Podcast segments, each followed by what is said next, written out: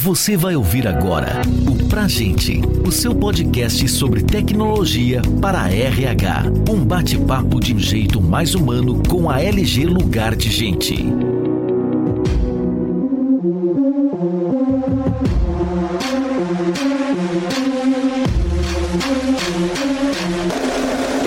Está no ar mais um episódio do podcast Pra Gente. E o assunto de hoje é psicologia positiva, o que é e por que importa. Meu nome é Felipe Azevedo, sou presidente da LG Lugar de Gente. Estou também aqui hoje com a Maria Paula, nossa diretora de Gente, Jurídico e Compliance, e um ilustre convidado, nosso amigo é, Eduardo Virgílio. Bem-vindo. Muito obrigado. Eu, antes de mais nada, gostaria de agradecer pelo convite. Para mim é um prazer estar aqui com vocês e espero contribuir. Certeza. Eduardo, eu gostaria de entender um pouquinho que você falasse para os nossos ouvintes aqui, brevemente, sobre a sua trajetória, sua longa trajetória na LG Lugar de Gente, né, os caminhos que você percorreu e quais foram as conquistas mais marcantes ao longo dessa trajetória. Perfeito. Muito obrigado. Eu acho importante a gente trazer um pouco mais de luz sobre a história, uma história muito bonita da empresa. Na verdade, são fatos, não é? São relatos. Eu tive é, o prazer eu tive muita alegria por ter desenvolvido, ter liderado, idealizado nosso carro-chefe, a folha de pagamento. Isso no começo da década de 90, um produto que, ao sair do forno, logo de cara já conquistou o coração dos nossos clientes. Eu me lembro bem que na primeira apresentação que eu fiz na CIBA em São Paulo, o pessoal gostou muito do produto e a partir dali praticamente nós abrimos as portas de São Paulo e também de outras capitais. E o mais legal é que quando nós apresentamos aquele produto na primeira feira aqui em São Paulo também, onde eu me encontro, as pessoas perguntavam: olha, esse produto é muito bacana, tudo interface gráfica, mas onde é que ele está implantado? Onde é que ele está instalado? E nós não tínhamos até então ele instalado em nenhuma empresa. E a Ciba abriu as portas. Eu tenho um carinho enorme por essa empresa e pelo Eduardo Ambrosini, que se tornou um amigo nosso durante muitos anos. Mas eu também tive uma participação importante quando nós implantamos o nosso modelo de qualidade, o CMMI. Eu, na verdade, capitaneei o projeto da nova geração em 2010. Quando, infelizmente, eu deixei a LG em 2014, o projeto não estava concluído. Hoje ele já está concluído. São produtos todos feitos, todos desenvolvidos numa nova tecnologia e que tem agradado todo o mercado. Da mesma forma que lá atrás, na década de 90, nós criamos um produto disruptivo que fez uma diferença enorme para o mercado, que as pessoas tinham uma verdadeira alegria em trabalhar com o produto. Agora também nós temos uma suíte toda ela voltada para a nuvem e que tem agradado o mercado é, de maneira satisfatória. Nós estamos extremamente satisfeitos. Muito bom, Eduardo. Você continua sendo uma super referência aqui para todo o nosso time, inclusive todo o time de tecnologia aí, como inclusive um cara muito inovador. Para entrar aqui no nosso tema, psicologia positiva, e perguntando para uma pessoa que foi formada em física, né? Eu gostaria de que você compartilhasse conosco um pouco da onde surgiu esse interesse pelo tema e há quanto tempo você vem se aprofundando e estudando sobre psicologia positiva com toda essa sua formação vasta em diversas áreas, seja de negócio, física e, e outras, né? Pois é, na verdade eu me formei em física ainda no final da década de 70, onde vocês provavelmente nem haviam nascido, e depois eu fiz um mestrado no Rio Grande do Sul em ciência da computação na URGS, finalmente eu fiz um MBA na Fundação Dom Cabral, já mais recentemente, em 2015, 2016. Então eu tenho uma formação mais em exatas do que em humanas, com certeza, mas aconteceu um fato inusitado. Há um pouco mais de 10 anos, eu li um livro chamado Os Sete Hábitos das Pessoas Altamente Eficazes, do Stephen Covey, e esse livro fez uma diferença enorme na minha vida. Eu, logo no início do livro, nas primeiras páginas, entre 30 e 40, por exemplo, entre essas páginas aí, o Stephen Covey fala sobre a ética da personalidade e a ética do caráter. E ele fala que a ética do caráter é quando o, o ser humano, o indivíduo, ele se preocupa em em viver uma vida plena é, de realizações voltado para os valores. E esses valores deveriam estar em sintonia com os princípios de vida que são atemporais. Já existem há milhares de anos e vão continuar a existir por milhares de anos. Essa parte do livro faz uma diferença enorme quando você entende o que são princípios de vida, como integridade, humildade, justiça, dignidade, não é? Todos nós somos iguais fala sobre equilíbrio, humildade, educação. Eu li esse livro, eu li mais de uma vez, eu comprei várias obras do Stephen Covey, distribuí para os meus amigos, coloquei na biblioteca da LG. E logo em seguida eu queria fazer alguma coisa para a educação brasileira. Quando eu deixei o cargo de, de diretor de tecnologia, me permaneci somente como membro de conselho, eu pensei, gente, essa obra poderia ser melhor trabalhada e poderia servir inclusive para crianças. E eu imaginei fazer jogos, games para as crianças desenvolverem esses princípios de vida. Mas logo em 2017 eu conheci um outro profissional que milita na área, professor Luciano Meira. Ele falou: "Eduardo, aquele livro já foi traduzido, já existe inclusive uma metodologia para crianças. Existe hoje até coisas mais avançadas como a psicologia positiva. E eu vou dar um curso aqui em Goiânia no mês de fevereiro de 2017 e você é meu convidado". E eu fui convidado então e achei depois de três dias de imersão, eu entendi o que o professor tinha dito, o professor Luciano, que realmente aquelas ideias é, iniciais de Stephen Covey, elas tinham sido trabalhadas e aprimoradas e tinha nascido uma ciência chamada psicologia positiva. E a partir de então, 2017 para cá,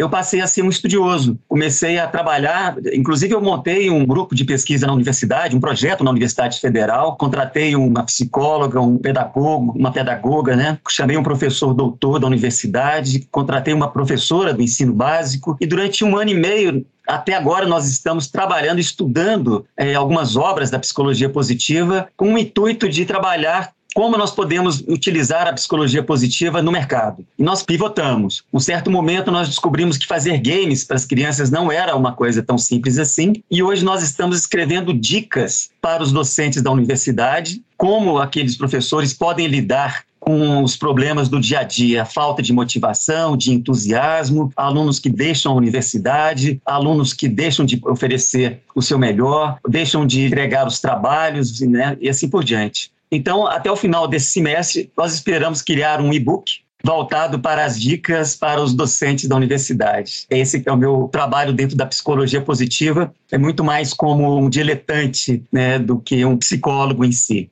Muito legal, Eduardo. É sempre um prazer enorme te ouvir. Que bom que, que a gente está aqui hoje gravando esse podcast para você dividir todo esse conhecimento também com a nossa audiência. E aí, para a gente expandir um pouco aqui o, o, conhecimento dos nossos ouvintes, né, desse tema, que você é um grande estudioso, embora não esteja diretamente relacionado com a sua formação acadêmica de origem, né, eu posso dizer que você já se firmou como um especialista na área e é sempre muito bom ouvir tudo que você tem a dizer sobre, sobre esse assunto. Então, assim, se você puder falar um pouquinho mais de como surgiu a psicologia positiva, quais são as principais ideias que sustentam essa ciência e também quais seriam os principais benefícios para aqueles que se aproveitam dessa psicologia.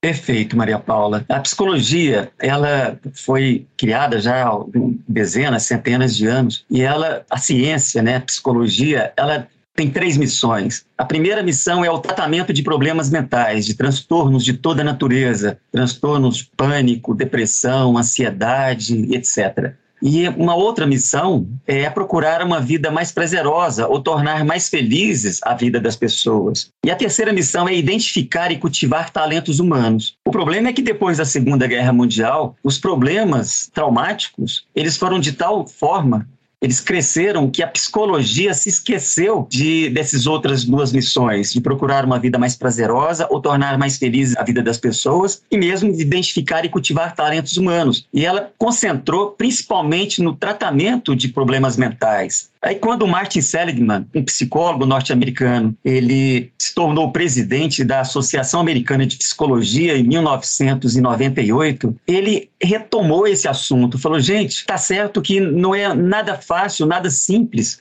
resolver os problemas das pessoas, dos indivíduos, mas nós estamos deixando de lado outras duas missões que são extremamente importantes, como procurar trazer uma vida mais prazerosa, mais feliz, identificar e cultivar talentos humanos de tal sorte que, ao fazermos isso, provavelmente nós vamos conseguir reduzir os problemas advindos, os problemas mentais, né? Porque as pessoas se tornam mais felizes, têm uma vida mais prazerosa, uma vida plena, e assim ele, na verdade, lançou as ideias da psicologia positiva. Ou seja, ao contrário de nós nos preocuparmos somente com os problemas mentais, nós vamos agora nos preocupar em florescer, em trazer bem-estar, em fazer com que as pessoas elas se sintam mais felizes, e aí é que surgiu psicologia positiva, que é uma ciência. Acho que muitas pessoas acham um nome de autoajuda, mas não é. A psicologia positiva ela pode ser definida como um estudo científico do florescimento humano, do que faz a vida valer a pena e de como as pessoas podem obter mais bem-estar e satisfação atingindo o seu pleno desenvolvimento. Esse é o conceito da psicologia positiva. Se a psicologia positiva é psicologia, então, se a psicologia é ciência, a psicologia positiva também é ciência. E ela acaba por direcionar o seu olhar para os recursos que nós já temos em nós mesmos. O que nós precisamos saber é como explorar e como desenvolver esses recursos. Essa que é a, a ideia da psicologia positiva.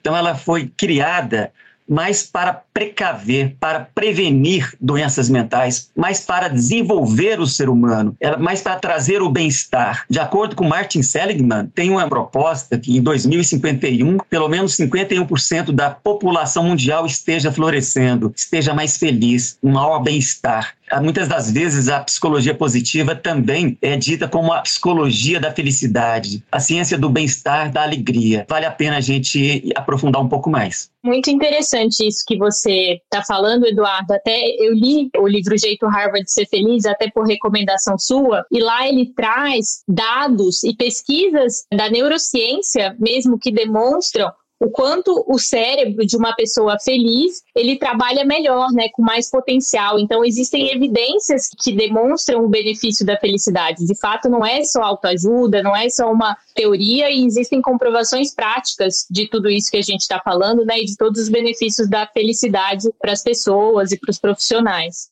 Pegando o seu gancho, Maria Paula, de fato, o trabalho da psicologia positiva não é um trabalho de autoajuda. Ela tem validações, ela tem intervenções práticas que podem contribuir. É, logo em seguida, o Martin Seligman se juntou ao Christopher Peterson, e eles é, reuniram mais de 50 profissionais, psicólogos, cientistas, e estudaram durante mais de três anos quais foram as forças, as virtudes né, oriundas da filosofia ocidental, oriental, das doutrinas existentes no nosso planeta, e eles descobriram que as pessoas são dotadas de 24 forças de caráter, e as pessoas podem desenvolver essas forças de caráter. Essas forças de caráter, elas suportam as seis virtudes guys. E essas virtudes todos nós temos, basta que a gente consiga enxergar e fazer um autoconhecimento. Algumas pessoas acham que a psicologia positiva é muito individualista, mas eu não penso assim. E a resposta dos cientistas é que você precisa primeiro se conhecer para poder ajudar você e depois ajudar e contribuir para a coletividade, para o próximo. Então a psicologia positiva, ela tem avançado ao longo desses anos dentro desse trabalho desses cientistas, né? Das virtudes, das forças de caráter e de como fazer a vida valer a pena. Muito bom. Eduardo, eu queria pegar um gancho aqui, tem um, um modelo PERMA, né?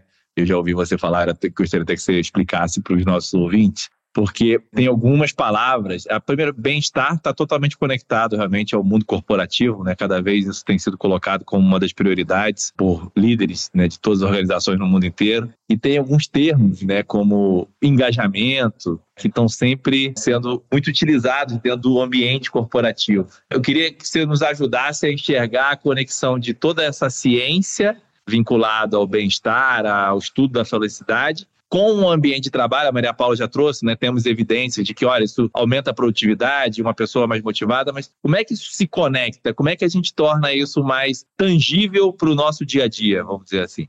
Ok, Martin Seligman, ele escreveu um livro também antológico, o livro chama Florescer. Esse livro ele propõe cinco pilares da psicologia positiva que permitem ou que contribuem para o bem-estar das pessoas. E o acrônimo, né, desses cinco pilares chama-se PERMA, de emoções positivas ou positive emotions, de engagement, engajamento, relationship, que são os relacionamentos, meaning de significado e accomplishment de realizações. Recentemente foi incluído mais uma dimensão que se chama vitalidade, A gente vai falar rapidamente sobre cada uma dessas seis dimensões, desses seis pilares que sustentam a psicologia positiva. O primeiro deles são as emoções positivas. Está bem claro e eles conseguiram, de alguma forma, validar que quando você traz mais emoções positivas para a sua vida, a tendência é que você tenha mais satisfação, mais entusiasmo, aumenta a nossa imunidade, melhora os nossos relacionamentos, melhora a nossa performance no trabalho, reduz riscos de doenças cardiovasculares, aumenta a nossa criatividade e modifica, inclusive, a nossa forma de pensar e agir no mundo, porque nós nos tornamos mais esperançosos, que são as emoções positivas, que é a primeira dimensão. O E de engajamento, ele traz envolvimento com alguma atividade que nos seduz, que nos leva a explorar o nosso potencial. E aí existe inclusive a teoria do flow, que é a teoria do fluir, aproxima-se de engajamento, que representa um estado de concentração máximo, onde nós estamos completamente absorvidos pela experiência, não percebemos o tempo passar, não sentimos desconforto, frio, fome. E esse estado de flow, ele se caracteriza numa concentração enorme do aqui e agora, quando as nossas habilidades elas estão em sintonia ou são compatíveis com os desafios. Para isso, nós temos que ter atividades desafiadoras. A consciência de tempo é praticamente nula, porque você não vê o tempo passar. E a experiência que você tem quando você entra nesse estado de flow é a sua recompensa. A terceira perna são os relacionamentos, relationships. Ora, esses relacionamentos nesse livro, Maria Paula, que você leu, do jeito Harvard ser feliz, o autor tem uma frase que eu acho fantástica, ele diz que os nossos amigos, nós temos amigos que nos apoiam, são os pilares. Aqueles que nos levam a algum lugar são as pontes. E os que nos levam a fazer coisas melhores né, são aqueles extensores. É muito legal, porque os amigos eles formam um antídoto para os momentos ruins e também são a fórmula mais confiável para os bons momentos. Então, cultivar relacionamentos positivos traz mais bem-estar e equilíbrio em nossas vidas. Quarto pilar, que é o meaning, significado, é o propósito, é pertencer ou servir a algo maior do que nós mesmos. É a nossa vocação. Quanto mais significado nós encontramos nas atividades do nosso trabalho, mais gratificante ele se torna. Refere-se ao sentimento de que as nossas vidas e experiências, elas fazem sentido e elas importam. Aumentar a sensação de significado é uma das maneiras mais importantes de aumentar a produtividade, o engajamento e o desempenho nos locais de trabalho. E, finalmente, a da quinta, do PERMA, né, nós temos as realizações. Ora, aqui nós sabemos que nós precisamos cumprir metas, objetivos, conquistar algo para obtermos realizações, mas com foco de aproveitar a jornada, ter emoções positivas, engajamento, relacionamentos positivos e significado é primordial para que ocorra a realização. Nós sabemos que as realizações, elas nos trazem conforto, elas nos trazem aquela satisfação de dever cumprido, elas nos energizam, elas acabam por nos trazer ao compromisso de fazer ainda melhor, de fazer outras coisas bem feitas, porque aquilo nos traz prazer. E por último, a vitalidade, ela é o último e mais recente pilar da psicologia positiva. Ela foi recentemente incorporada a esse acrônimo PERMA e ela dá ênfase a três aspectos: você dormir bem, comer bem e movimentar-se. Ora, está bem claro que um bom sono e uma alimentação saudável diminui os riscos de doenças, aumenta a nossa vitalidade. E movimentar é tão importante quanto o exercício físico. Movimentar significa você fazer caminhadas, você fazer, sei lá, caminhadas numa floresta, fazer trekking, andar de bicicleta, mas sempre se movimentar, não deixar que a vida sedentária te tome conta. É isso daí. É interessante isso que você falou, Eduardo, sobre fazer coisas que te dão prazer, né, e te fazem feliz. No livro, ele traz algumas atitudes muito simples que a gente nem imagina podem trazer benefícios enormes. Então, por exemplo, você comer um doce, um chocolate, se é algo que você gosta, ou você assistir um vídeo engraçado de animais, ou você ligar para um amigo, que são atitudes muito pequenas que trazem uma felicidade e podem imediatamente impactar, por exemplo, no seu desempenho se você tem uma reunião importante depois. Então eu achei isso tão interessante, né? Porque é algo simples, rápido que a gente pode adotar no nosso dia a dia, pequenas atitudes que têm um impacto muito, muito grande depois, né, pra gente, na nossa felicidade, no nosso bem-estar. Com certeza, Maria Paula. Quando eu vejo as sugestões, as intervenções, as práticas, as sugestões da psicologia positiva, existem dezenas, dezenas de práticas que já foram validadas, comprovadas cientificamente. É muito importante você levar em consideração quando você é, vai utilizar qualquer uma delas. Por exemplo, para as emoções positivas, existe facilmente um diário da gratidão. Quanto mais gratidão você tiver, aumenta o seu entusiasmo pela vida, aumenta a sua felicidade. Por falar nisso, quando eu fiz o relatório via, eu tenho que confessar que a, a, minha última força é a da gratidão. É interessante, é como se não fosse grato pelas coisas que eu conquistei, pela minha família, pela minha saúde, pelas pessoas com as quais eu convivo. Quando eu vejo isso daí, eu tento melhorar um pouco a minha gratidão, embora a psicologia positiva diga que você, ao invés de tentar solucionar os seus defeitos, você deveria aproveitar as suas forças principais de modo a alavancar as suas forças mais fracas. Mas, por exemplo, das emoções positivas, quando você lembra de acontecimentos bons do passado, você deve sentir uma emoção grata. Prestar atenção no que deu certo no dia também nos faz sentir melhor. Fazer mais daquilo que nos faz bem nos traz mais alegria positiva. É, as emoções positivas, elas representam para nós não só a alegria, a felicidade, o entusiasmo, o prazer, mas também representam aquilo que nós fazemos de melhor e aquilo que nos traz esse contentamento. E eles já disseram que existe uma relação de 3 para 1, ou seja, quanto mais emoções positivas você obtiver ao longo do dia, mais você vai ficar contente. Emoções negativas, elas são necessárias, sim, elas nos ajudam a repensar muitas coisas da nossa vida, nos ajudam a nos defender, mas elas não podem tomar conta do nosso dia a dia, porque senão você vai viver uma pessoa rancorosa, uma pessoa temerosa temerosa, uma pessoa com medo, com pânico. Né? Eu, com 65 anos de idade, eu vejo com clareza que existem pessoas que envelhecem bem e outras nem tanto. Então, o que eu mais procuro fazer é trabalhar o meu bom humor, de modo que eu não dê choque nos meus três filhos. Eu tenho uma filha mais velha, Mariana, que tem um escritório de arquitetura. A Isabela é a irmã gêmea do Eduardo. A Isabela trabalha em São Paulo, na Unilever. E o Eduardo, filho, ele está terminando o curso dele de engenharia civil. Então, o que eu mais procuro fazer é ficar próximo a eles e sem dar choque. Porque as pessoas vão envelhecendo e vão ficando ranzinza, vão ficando desagradáveis. Eu tento melhorar um pouco as minhas emoções positivas, né?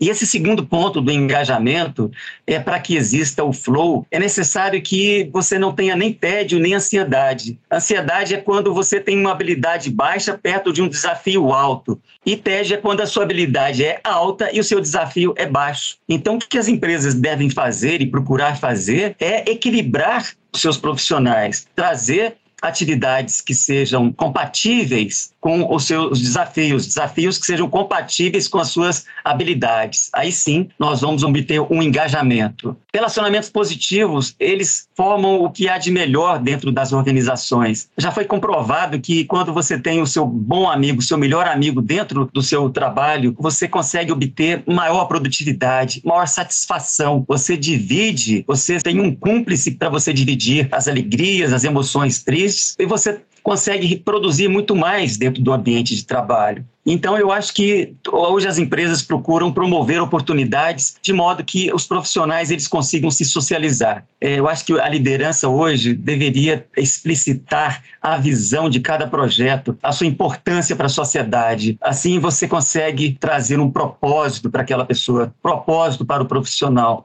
Eu me lembro que quando eu estudava liderança no curso do MBA que eu fiz na Fundação Dom Cabral, um dos livros adotados, né, era o desafio da liderança. A primeira boa prática era o líder expressar os seus valores. E a segunda boa prática era o líder expressar a sua visão, a sua visão para trazer propósito, para trazer sentido para as pessoas. É necessário que o colaborador saiba o que, ele está fazendo, que ele saiba quebrar metas em mini metas, consiga realizar os seus projetos, que ele consiga medir o seu próprio desempenho, que ele esteja atento né? e celebre as pequenas vitórias. Para isso, eu acho que existe uma ferramenta maravilhosa da psicologia positiva que eu tenho empregado ao longo dos anos, que é o mindfulness, que é a atenção plena. Né? Depois que eu saí da LG, eu devo confessar que eu não planejei a minha saída. Eu entrei num estado de muito estresse, então eu passei a tomar um monte de medicamento para diminuir o meu estresse. Imagina, eu tinha uma vida extremamente ocupada como diretor de tecnologia, eu tinha viagens e viagens, eu tinha inúmeros problemas para resolver e de repente eu permaneci como membro do conselho. E aí eu comecei a trabalhar a minha mente, falei, gente, eu preciso utilizar a minha mente com um propósito. E para isso eu comecei a fazer mindfulness eu comecei a fazer meditação todos os dias de manhã,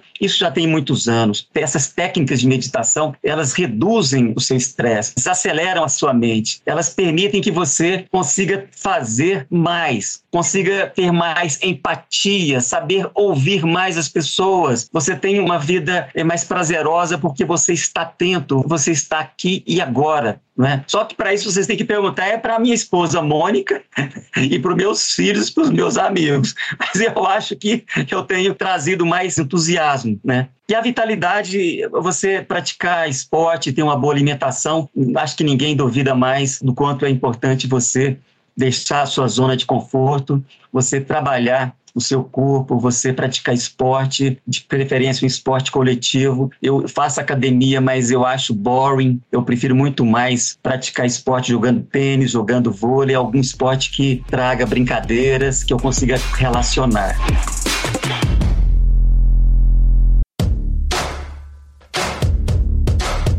Muito bom aí os seus exemplos e conexões aqui, inclusive, né, com o mundo corporativo e pequenos gestos que a gente pode fazer onde esses valores, né, ou boas práticas são aplicados. E você é um cara muito agradável, né, um bom contador de história, sempre com energia positiva e, e essa vitalidade aí também de alguma forma que você nos passa, é sempre bom ouvi-lo. E um estudioso, né? Eu queria até aproveitar aqui, a gente está chegando aí já no nosso bloco final. Você começou a estudar isso já há alguns anos, né? Falou que fez esse curso do Luciano Meiro. O que, que você recomendaria, até para os líderes que nos escutam, aonde se aprofundar sobre esses temas ou que tipos de práticas? Tem livros, tem grupos, tem podcasts, enfim, essa aqui é só uma introdução ao tema. O que, que você recomendaria para que as pessoas pudessem entender e compreender melhor essa ciência? Felipe, outro dia eu assisti uma TED do professor Helder Caney e ele disse nessa TED que foi feita uma pesquisa no Instituto Galo, 4 milhões de profissionais foram avaliados em mais de 100 países. A pergunta que eles fizeram, né, o Instituto Gallup, foi: em seu trabalho você tem oportunidades de fazer e todos os dias e dar o seu melhor, que você realmente gostaria de fazer?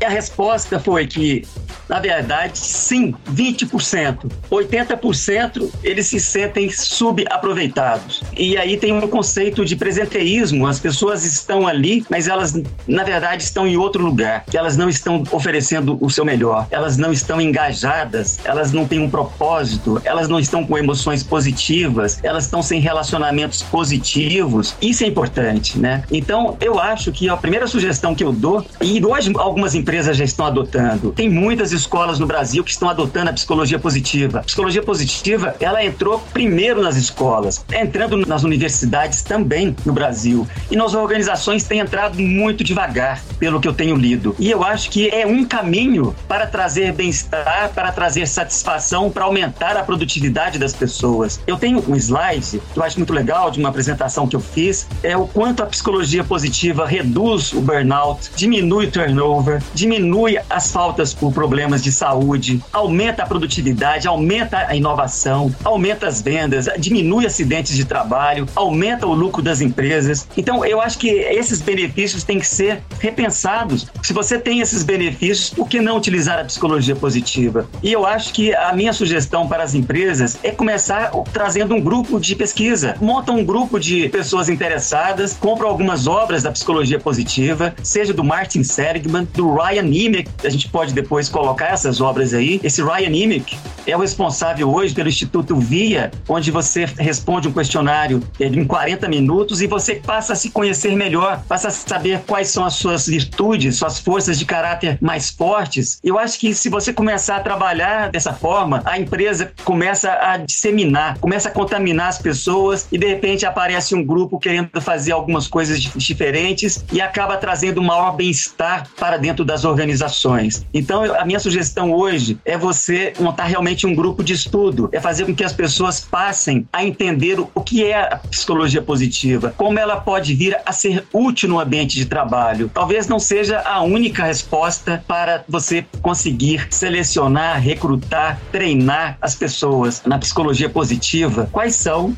as características de um trabalho gratificante? De acordo com Snyder e Shane Lopes, que também são profissionais da psicologia positiva. E eles citam oito características de um trabalho gratificante: a variedade de tarefas realizadas, um ambiente de trabalho seguro, uma renda satisfatória para a família e para ele próprio, um propósito derivado de fornecer um produto ou prestar um serviço para a comunidade, a satisfação, o engajamento, atividades prazerosas o companheirismo e a lealdade dos colegas e chefes, que são as relações positivas. Então, quando a gente olha para esse conjunto de características, nós podemos chegar à conclusão que a psicologia positiva ela acaba por lidar com pelo menos cinco dessas características. Ela consegue trabalhar essas cinco características. A minha sugestão é que não podemos deixar de maneira alguma de lado a psicologia positiva fora do contexto, porque nós procuramos o quê? Nós procuramos qualquer organização hoje procura trazer uma satisfação no ambiente de trabalho. Nós queremos que o profissional ele ofereça o melhor, que a gente consiga reter aqueles profissionais que realmente fazem diferença. Mas como?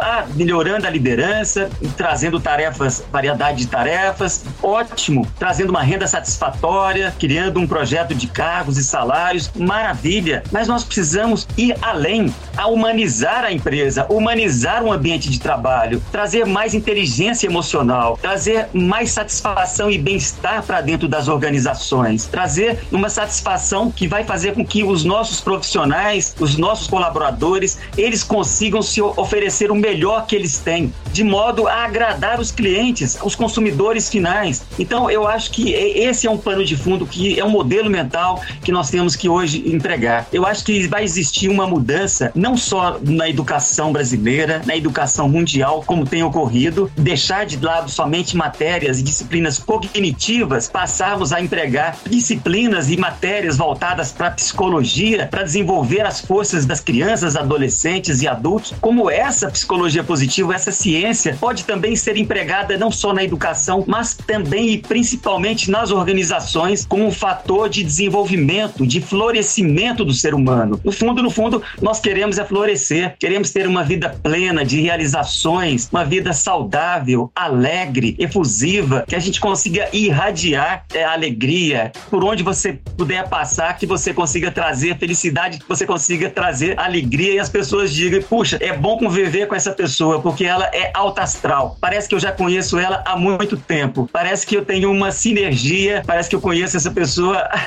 desde que eu nasci. Eu acho que é isso daí que vem da psicologia positiva. Eu acho que essa ciência ela veio para trazer mais luz sobre as nossas emoções mais luz sobre como nós agimos, como nós pensamos, quais são as nossas forças, como a gente pode melhorar bastante a nossa vida. É isso aí.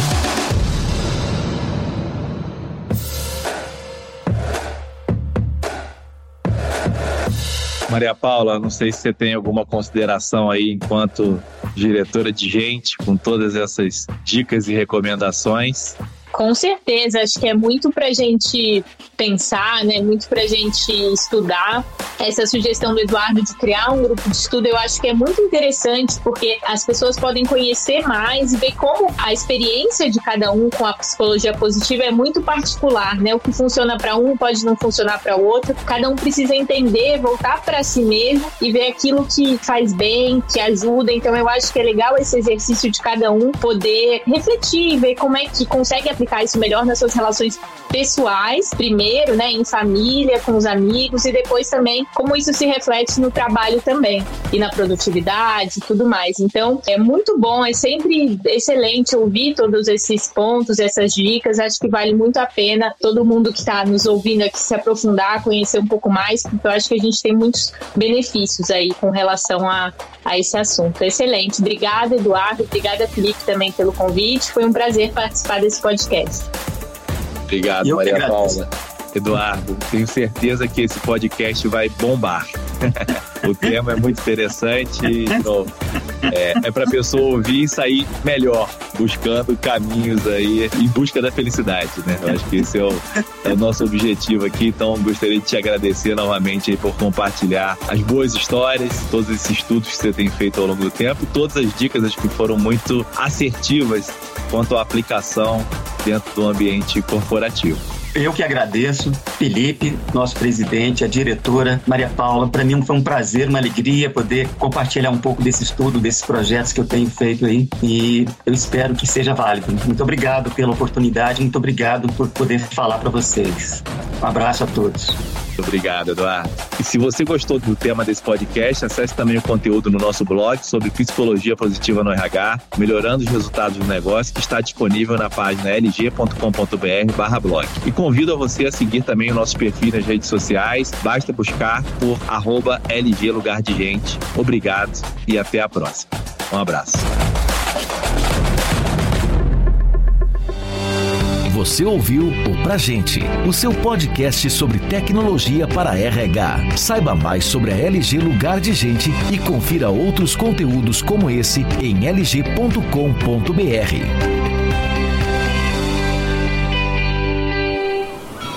Este podcast foi editado pela Maremoto.